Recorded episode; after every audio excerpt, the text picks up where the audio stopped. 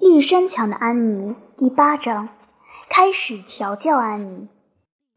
玛丽拉拉到第二天下午才把绿山墙收留安妮的决定告诉她。上午，她让安妮不停地干各种活。安妮干活时，她那双锐利的目光一直监视着。到了中午，她得出结论：安妮人挺机灵，又乖巧听话。乐于干活，学起来也快。看来他最大的不足就是在干活时，往往做起了白日梦，忘记了周围的一切。听到厉声呵斥或失了手，他才回过神来。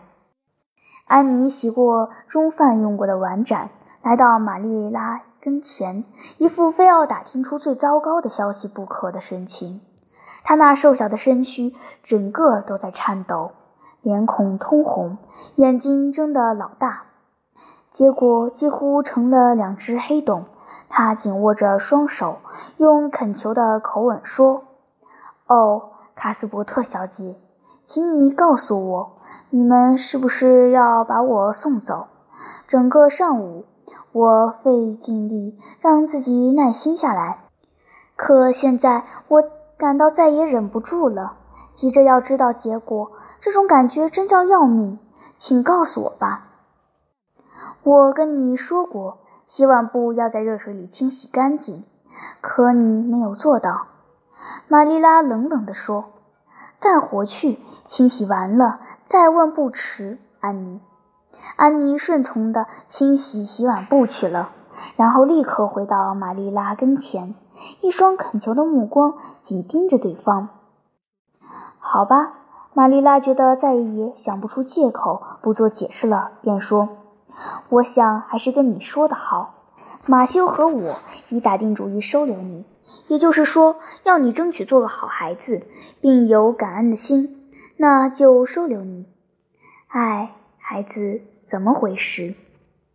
我哭了，听安妮的口气似乎显得不知所措。我也不明白是怎么回事。我高兴的没法再高兴了，啊，高兴两字完全表达不了我的心情。我为雪白的路和樱花高兴过，可就没这样高兴。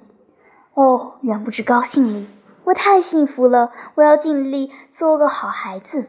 我想这不是件轻松的事，因为托马斯太太经常跟我说我是个坏透了的孩子，但我会尽心尽力的。你能告诉我？我干嘛哭吗？我想是因为你太兴奋、太激动了。”玛丽拉不满地说，“在椅子上坐一坐，设法平静下来。我看你很轻易就能哭起来、笑出来。不错，你可以在这儿待下去，我们会对你好的。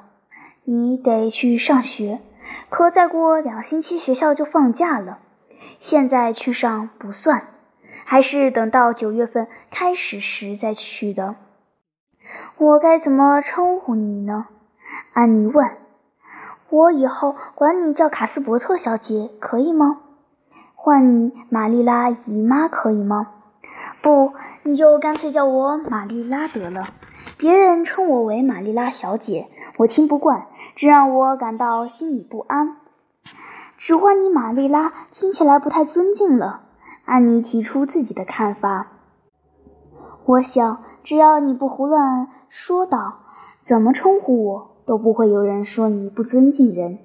在阿峰里，每个人不分老幼，除了牧师，大家都管我叫玛丽拉。只有牧师称我卡斯伯特小姐。他脑子里这么想。我倒是愿意唤你玛丽拉姨妈。安妮显出一副渴望的神情，说：“我从来就没有过姨妈什么别的亲戚，连奶奶也没有。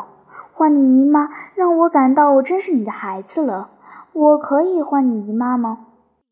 不可以，我不是你的姨妈。我信不过这种名不副实的叫法。可咱们可以想象，你就是我的姨妈。”我办不到，玛丽拉板着脸孔说：“你从来没有想象过事实不一样吗？”安妮睁大眼睛问：“没有。哦，安妮深深的叹了一口气。哦，玛丽拉小姐，你错过了多少好东西？我信不过名不副实的东西。玛丽拉反驳道：“上帝把我们安排在一定的位置，他就不希望我们拿想象改变它。”说到这里，让我想起来了，上起居室去。安妮，当心，把脚洗干净了，别把苍蝇带进去。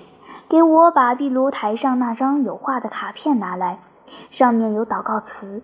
今天下午你得抽些时间把它背下来，再也不能像昨晚那样祷告了。我这个人挺笨的，安妮道了歉。可你知道，我从未祷告过。你可不能指望一个人第一次就能祈祷得很好，是不是？我答应过你，说到做到。上课后，我已经提出了挺漂亮的祷词。这祷词跟牧师说的一样长，一样优美。你信不信？可今天早晨醒过来，忘得精光，一个字儿也想不出来了。恐怕从今之后再也想不出那样好的祷告词了。你，安妮，我倒要你注意一件事：当我要你去做什么？你得立马乖乖的去做，别磨磨蹭蹭、啰里啰嗦不停。按我说的，快去！安妮当即穿过厅堂去了起居室，可不见他回来。玛丽拉等了十分钟，放下手中的活计，板着脸孔去找他了。只见安妮一动不动，跪在两扇窗之间的一幅画前。紧握着手放在胸口，抬起头，两眼闪出梦幻般的光彩。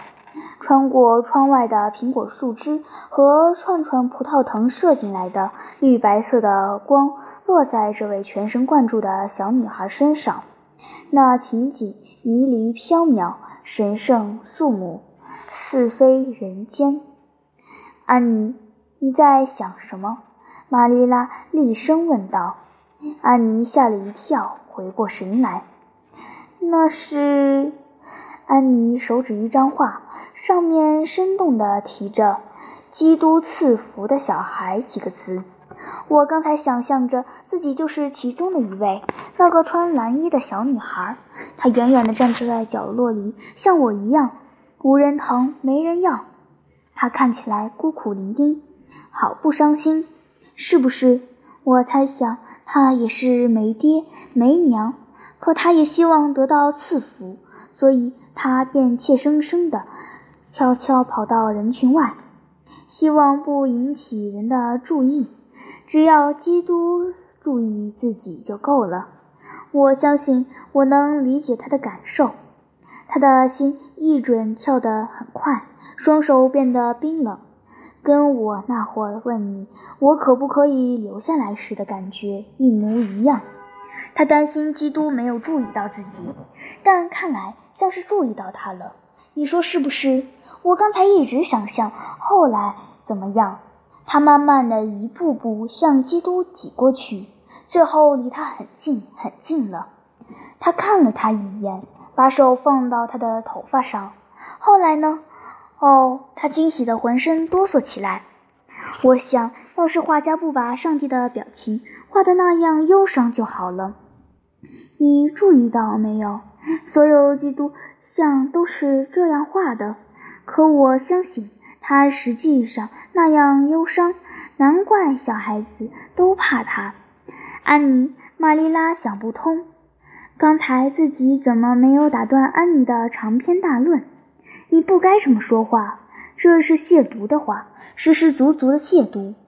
安妮眼露惊奇的神色，可不，我觉得自己说的诚心诚意，我肯定自己丝毫没有亵渎的意思。是的，我认为你是没有这意思，可听起来很放肆无礼。再说，安妮。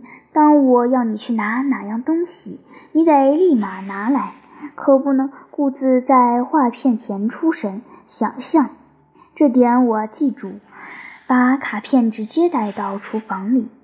好了，坐到角落里，把那段祷词给我背下来。安妮拿来卡片，把卡片靠在一只大壶上，壶里满满插着苹果花，花是安妮采来装饰饭桌的。玛丽拉瞟了一眼大壶，却什么话也没有说。安妮双手托着下巴。专心致志地学了几分钟，这段祷词我喜欢。最后他开了口，挺美的。过去我听到过，有一次听孤儿院主日学校的总监念过，那时我不喜欢他念起来嗓音沙哑，一副哭丧相。我还真的以为他把祷告看作是一件痛苦的义务了。这段祷词虽不是诗，但让我感到诗一样的优美。我们在天之灵，您的名字神圣无比，听起来多像是乐曲。哦，你想让我来学这样的祷词，真叫人高兴。玛丽拉，嗯，小姐，得了，闭上你的嘴巴，背你的祷词。玛丽拉短短的说了一句。安妮把插满苹果花的壶移过来。轻轻地吻了吻粉红的花骨朵，又埋头专心学了好一会儿。玛丽拉，过了一会儿，他又说了：“你认为我在阿峰里能找到个知心朋友吗？”“呵，什么样的朋友？知心的朋友，知道吗？是个亲密的朋友，一个亲密的人。我可以向他说说知心话。我这辈子。”有梦想能遇到他。过去我真的认为那是不可能的，可是我这么多美好的梦想一下子都成真了。也许这个梦想也会实现的。你认为可不可能？那边的果园坡上有个戴安娜·巴里，她的岁数跟你差不多，是个挺不错的小姑娘。她回家后可以跟你做个玩伴。这会儿。他上卡莫迪姑妈家做客去了，不过你得注意自己的举止。巴里太太是个很挑剔的人，她可不让戴安娜跟不讲规矩的坏女孩玩。安妮透过苹果花看了看玛丽拉，显得兴致勃勃。戴安娜是什么模样？她的头发不是红的吧？哦，但愿不是。我长了一头红头发，够糟的了。要是我的知心朋友也长着红头发，怎么让人受得了？戴安娜是个挺漂亮的姑娘，眼睛和头发乌黑乌黑的，脸蛋儿粉红粉红的。她心地善良，人又机灵，这比长得漂亮强多了。玛丽拉就像《爱丽丝漫游奇境》里面的公爵夫人，老爱道德教训。她坚信，对自己抚养的孩子所说的每句话都离不开道德教训。可安妮才不理睬这些不相干的道德教训，只对那些令人高兴的部分感兴趣。哦，她长得美，太好了！一个人除了自己长得美，可我不是这样的人，还得有个美丽的知心朋友。我跟托马斯太太一起生活的那会儿，她有一只装着玻璃门的书柜，书柜放在起居室里，书柜里没一本书。托马斯太太把最好的瓷器和果酱什么的装在里面。遇到有吃不完的果酱的时候，有扇玻璃门是破的。一天晚上，托马斯先生喝醉了酒，把玻璃门打碎了，可另一扇柜门是完整的。那时候，我老是把玻璃上自己的影子当做里面待着另一个姑娘，我管他叫卡蒂莫里斯，我俩亲密无间。我经常跟他说说话，一说就是一个小时，尤其是星期天，我把自己的事全跟他说。卡蒂是我生命中的安慰和朋友。我们总是假装着这书柜是施了魔法的。我们只要知道咒语，就能把门打开，进去。里面就是卡蒂莫里斯住的房间，而不是进入托马斯太太放果器和瓷器的地方。进了房间，卡蒂莫里斯就会牵着我的手，带我到一个奇妙的地方去。那里鲜花盛开，艳阳高照，仙女成群结队。从此，我俩就在那里永远幸福的生活下去。后来，我要去跟哈蒙德太太生活的时候，不得不离开卡蒂莫里斯，这叫我伤心极了。他也很悲伤，我知道他准会悲伤的，因为他透过书柜的玻璃门向我吻别时，哭哭啼啼里。哈蒙德太太家没有书柜，可是离他家不远的河的上游有一座青青碧绿的小山谷，那儿有美妙的回声，你说的每个字都会传回来，即使你说话的声音不那么响。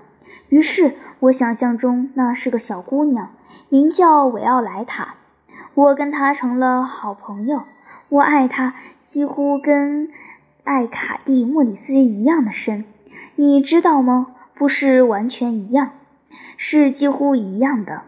我去孤儿院的前一天晚上，我去向维奥莱塔告别。哦，他回答我的再见声调是多么的悲伤啊！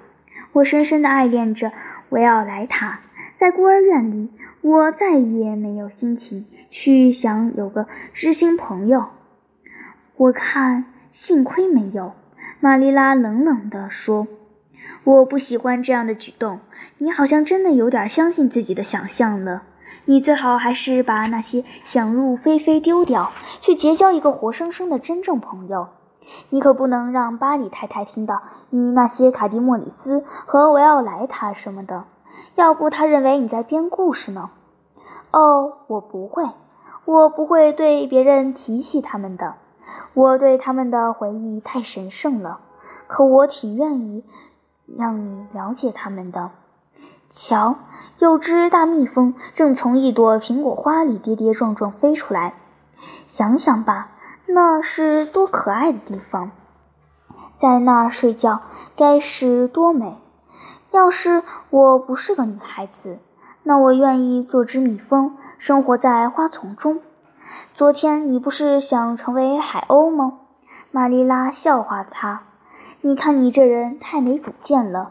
我跟你说过，学好那段悼词，别说话。看来只要有人听，你是管不住自己的嘴巴的。所以你上楼去自己的房间学导词。我记得差不多了，全记住了，只差最后一行。得了。”别管那么多了，按我说的去做。回房间，好好全学会它，直到我换你帮我准备茶点。再下去，你能不能带上苹果花做个伴？安妮恳求道。不行，我不想让花糟蹋自己的房间吧。你就不应该把花从树上摘下来，应该让它留在原来的地方。安妮说：“感到自己不该把它摘下来，缩短它们的生命。要是我是苹果花，我也不愿被人摘下来，可实在太诱人了。遇到不可抗拒的诱惑的时候，你怎么办？”安妮，我叫你回房间去，你听见了吗？安妮叹了口气，回到东山墙房间，在窗口边上坐了下来。不是吗？到此我记住了。上楼时我把最后一句学会了。现在让我来想象想象这房间里的东西，这样他们就会永远留在我的想象中。地板上铺着绣满粉红色玫瑰花的白色天鹅绒的地毯，床上都挂着粉红色的丝绸窗帘，墙上挂着金色和银色的锦缎地毯。家具是红木做的，我从未见过红木，可听起来多么豪华！这张是长沙发，上面全是一大堆色彩鲜艳的丝绸靠垫，有粉红色的、天蓝色的、深红色的，也有金黄色的。我这就优雅地靠在上面。从墙上挂着那面华丽的大镜子上，我看到自己的影像。我长得高挑。有公主的风范，我身上穿着拖到地面的睡衣，上面绣着白色的花边，胸前缀满一颗珍珠，头发上珠光闪烁。我的头发乌黑油亮，皮肤白莹莹的，像是象牙做的。头发上也是珠光闪烁。我的头发乌黑油亮，皮肤白莹莹的，像是象牙做的。我的名字叫克迪利亚·菲兹杰拉德小姐。不，不是，我怎么就不能让它听起来是我的真名儿？他蹦蹦跳跳到了小镜子前面，往里看了看，对着他看的是小脸蛋、棱角分明、长满雀斑的小姑娘。你只是绿山墙里的安妮，他焦急地说。每当我想象自己是科迪利亚小姐时，你还是现在这个模样。不过，做个绿山墙里的安妮，比起做其他任何地方的安妮要强百万倍，是不是？他把身子凑了上去，深情地吻了吻镜中的影子，随后来到敞开着的窗前。亲爱的白雪皇后，下午好。山谷那边，亲爱的白桦树，下午好。山岗上的亲爱的灰房子，下午好。不知道戴安娜能不能成为我的知心朋友？但愿能，到时候我会深深爱她的。可我不能把卡蒂莫里斯和维奥莱塔忘记，要不他们准会伤心的。我就是不愿伤人家的心，即使是小书柜里的姑娘和回音姑娘，我要随时记住他们，每天送他们一个吻。安妮从指尖向樱花抛出几个吻，然后双手托着下巴，陶醉在无边无涯的辉煌灿烂的想象之中。